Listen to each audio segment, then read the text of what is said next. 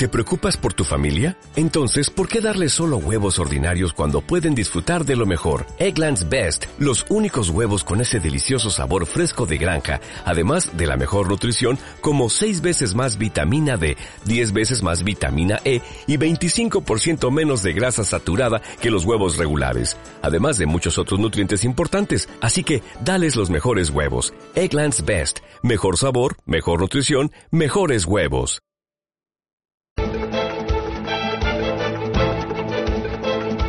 Entrevista Capital patrocinada por IG, expertos en TFDs para operar sobre acciones, índices y divisas. Pues enseguida vamos con esa entrevista capital, vamos a hablar de Europa, vamos a hablar de esas elecciones al Parlamento Europeo que van a tener lugar junto a autonómicas y municipales aquí en nuestro país, próximo 26 de mayo, en algunos países se va a votar antes, conocemos en Reino Unido, por ejemplo, que va a cubrir finalmente esa cita el día 23, el jueves, van a ser cuando voten los eh, británicos. Nos van a acompañar también en esta mesa de tertulia hoy Miguel Borra, es presidente del Sindicato de Funcionarios CSI.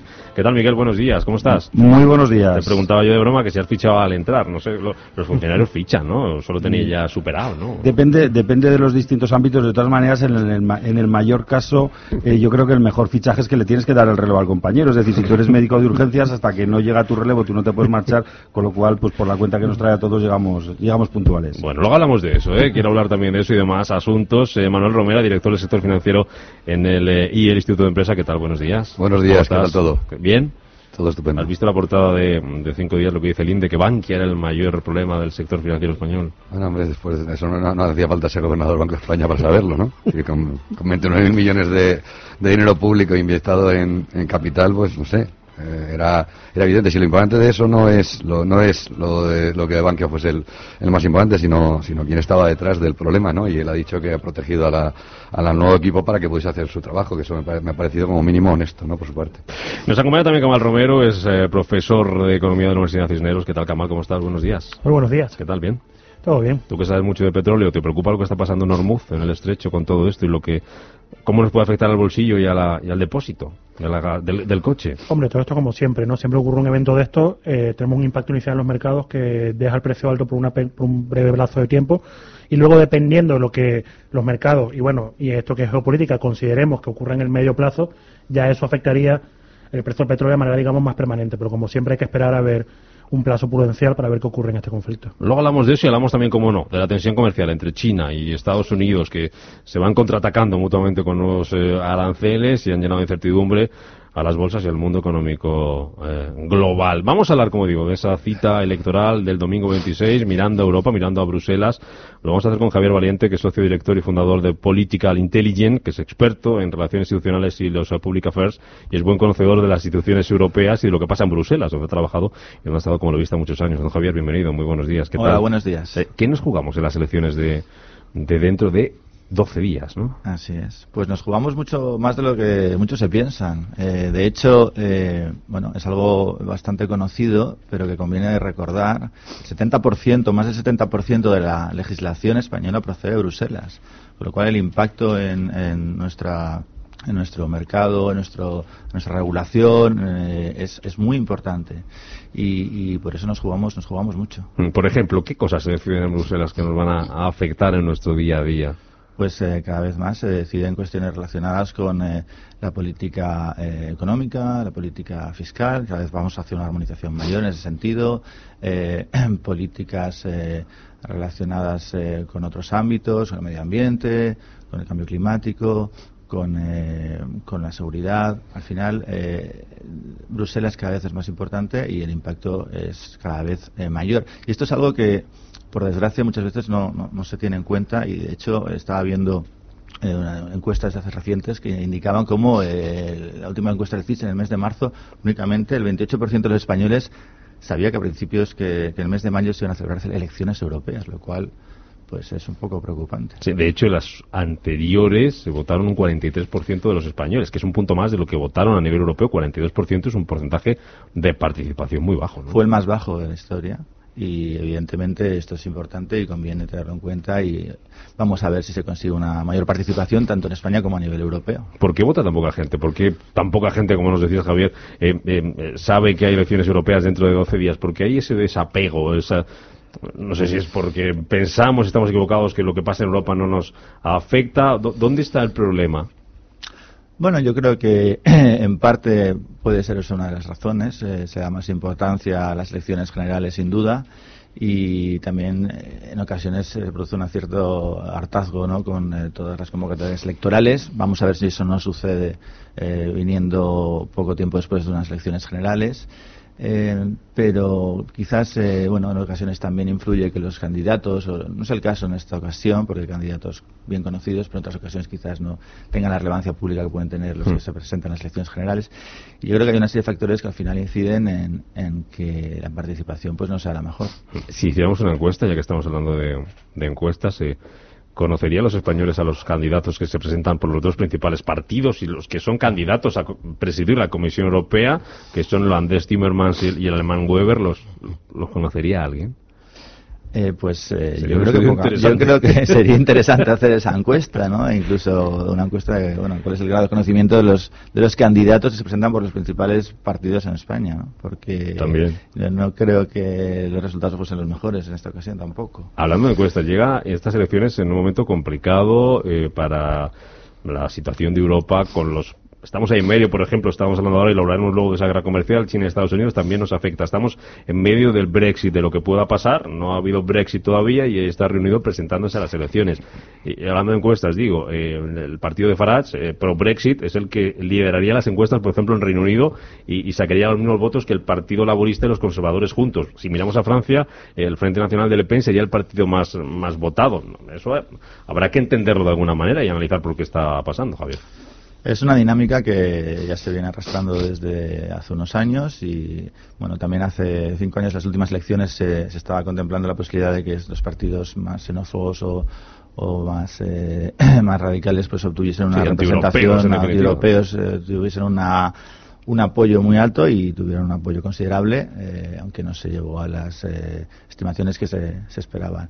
Vamos a ver qué sucede esta vez, pero evidentemente eh, para construir una Europa más estable y, más segura y, con la capacidad, en línea con lo que comentabas anteriormente, digamos, competir comercialmente o económicamente con otros bloques geoestratégicos, geoestratégicos, pues es importante que, haya un apoyo a, a, a digamos, a, la hora de construir eh, esa Europa. Y evidentemente el apoyo que van a contar estos, estos partidos euroscépticos o antieuropeos, pues, pues va a influir muchísimo en cuál es eh, la línea que marque Europa futuro. Sabemos lo que proponen los partidos a nivel económico, los, nuestros, que imagino que tendrán que ir alineados con eh, llamémoslo Javier, con su matriz. Entiendo que el Partido Popular aquí español pues tendrá que ir un poco en línea con lo que propondrá económicamente el Partido Popular Europeo. Y en el caso de los socialistas, supongo que será igual, ¿o no?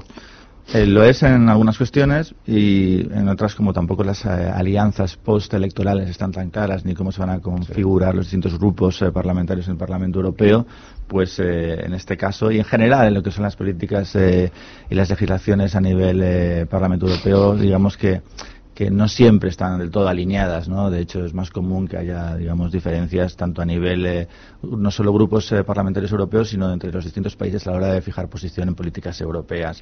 Pero hay algunas de propuestas que sí que están encima de la mesa y que están saliendo durante la campaña en España, como puedan ser en el ámbito económico, pues las relacionadas con, con un seguro europeo de desempleo o con eh, un fondo, un fondo europeo para la transición energética o con la armonización fiscal eh, o otro tipo de, medidas que sí que están ahora mismo pues en, en la discusión y en el debate eh, en la campaña, ¿no? Te hago yo una última por mi parte, Javier, y luego les dejo a Kamal, a, Miguel y a, y a, Manuel eh, que, que, quieren cerrar ellos y preguntarte algo, comentar algo relacionado con, con Europa, lo, lo, hagan. Hablabas, eh, Javier, del tema de las alianzas, de, de, cómo se va a conformar luego la comisión, de cómo se van a elegir a los comisarios que vendrían a ser eh, un poco nuestros nuestros eh, ministros. habrá que ver quién gana y cómo se conforma. ¿Cómo, cómo luego todo ese proceso? porque hay que hacer mucho lobby luego, ¿no? Tú que sabes mucho de esto para ver si metemos a un comisario de un país otro y a ver qué papel juega España, porque después del último resultado electoral parece que desde Bruselas mira con buenos ojos a, Pedro Sánchez, ¿no? No sé qué peso vamos a tener ahí. España yo creo que tiene una oportunidad también de jugar un mayor peso en las instituciones comunitarias eh, tras la salida con la salida del Reino Unido y con las mayor estabilidad que pueda haber en los próximos años en, España. Pero efectivamente la definición de una comisión es un eh, proceso de consenso donde se tienen que poner de acuerdo eh, pues eh, los, los, partidos mayoritarios y vamos a ver qué sucede porque Macron ya dijo el otro día que él no creía para nada en la política habitual de que el, digamos la lista más votada fuese la que fuese decidiese quién es el comisario el presidente de la comisión perdón con lo cual vamos a ver porque si, si Macron no lo ve eso puede influir ¿Perdón? Que a ver si va a haber bloqueo también y hay que repetir elecciones, que eso sabemos Esper un poco aquí. Esperemos que no. Profesor Romera, ¿algo para don Javier? Bueno, yo simplemente preguntarle, ¿no? Que cómo, cómo cree él que, que, va que va a acabar el resultado, ¿no? Que decir que, el, que esos partidos mm, de, de, de, extremados, ¿no? Si van a ser el, el, gran reto de batalla, ¿no? De estas elecciones o, o no. Pues eh, lo que dicen las encuestas es que hay una, una bajada, eh, una pequeña bajada de los grupos tradicionales eh, y que pueden eh, reducir su, sus escaños, pero de una forma, digamos, moderada. ¿no? Con lo cual, eh, también habrá que ver cómo se configuran luego esos grupos, porque hay alguna serie de partidos que tampoco está muy claro en qué grupo parlamentario europeo van a, van a estar presentes. ¿no? Entonces, en función de eso, también qué sucede con el Brexit, todo eso va a influir al final en cuál va a ser la posición y la fuerza de estos partidos. Eh, eh, digámoslo, antieuropeos en, en eh, las políticas y en la iniciativa parlamentaria del Parlamento. Miguel. Bueno, me gustaría preguntarte si crees que la, esa desafección que tenemos los españoles por las elecciones europeas puede influir el hecho de que los partidos políticos españoles utilizan las listas europeas como cementerio de elefantes. Como decía antes, es cierto que en muchas ocasiones eh, no son los candidatos eh, que se presentan son no son los más conocidos. Yo creo que es verdad que eso ha sucedido en el pasado y que sigue sucediendo, eh, pero creo que cada vez más eh, hay eh, mejores candidatos y candidatos realmente preparados con visión europea y con experiencia eh, a nivel de políticas europeas. lo, lo dices por Puigdemont, mejor preparado. No lo decía por, por de forma específica, lo decía a nivel genérico, pero, pero es verdad que, que bueno, que eso es importante y, y que nos jugamos mucho si eh, la representación de España en las instituciones europeas no es la mejor, con lo Bien. cual, y además, de, eso, de, hecho, es un déficit histórico a la hora de eh, que España tuviese una posición importante, por ejemplo, en la Comisión Europea, a niveles, no te digo de comisarios, sino a niveles medios, directores generales, Ahí tenemos mucho que mejorar respecto a países como Francia y Alemania, que han tenido siempre una posición muy, muy potente a ese nivel de la Comisión Europea y eso ha influido muchísimo luego a la hora de preparar legislación. Y muchas veces cuando lees una directiva dices, está hecho en alemán o está hecho en francés. Oye, eso es lo que decía Miguel Borra, de que las listas son un cementerio de, de elefantes. Al menos eso permite que conozcas a los que se presentan, porque son gente de hace muchos años. Porque el otro día, sí. este fin de semana, me, me, me, estaba con alguien que cogía las listas aquí a, a, la Asamblea de Madrid y decía que no conozco a nadie, es que no conozco ni al segundo. Entonces, bueno, por lo menos eso de que nos suenen los nombres, ¿no? Kamal, terminas tú. Sí, no, un poco en línea de lo que comentaba Manuel, porque claro, hablamos de estos partidos antieuropeos, pero ya llevan tiempo allí. Creo recordar que las elecciones pasadas, por ejemplo, tuvieron un muy, muy buen resultado en Francia, por ejemplo. Y claro, pero específicamente qué proponen ellos, es decir, específicamente qué iniciativas apoyan el Parlamento, específicamente qué rechazan de plano. Claro, porque hablamos de, de estos partidos todo el tiempo como una gran amenaza, pero operativamente en la última legislatura del Parlamento Europeo, ¿qué han propuesto? ¿Qué no les gusta? Es decir, ¿cuál, concretamente, qué, ¿cuál es la amenaza, si hay alguna? Pues, por ejemplo, claramente su posición es muy, muy distinta en políticas de inmigración, eh, donde ellos tienen una posición de tolerancia cero y, y, muy contraria a las políticas de inmigración. También en todas las políticas que suponen una armonización a nivel europeo, ellos están en contra porque no, no están a favor de, esa armonización y de esa construcción de Europa, sino que defiende la soberanía, la soberanía nacional en su más amplia expresión hasta el punto de no, de no buscar consensos ni promover eh, esas políticas conjuntas. Con lo cual, esos podrían ser dos ejemplos de la diferenciación entre estos partidos y, y, otros que sí que tienen una agenda más europea. Pues 12 días para esas elecciones. Vamos a ver si aumenta la participación aquí en España respecto a las anteriores hace cinco años o a ver si no nos liamos con tanto sobre y metemos el de las autonómicas, en el de las europeas, el de las municipales, en las autonómicas. Ha sido un placer, Javier Valiente, socio director y fundador de Political Intelligence, por acercarnos un poco a esa realidad esos comicios, a veces muy desconocidos para, para la gran mayoría de españoles. Gracias, Javier. Muchas gracias.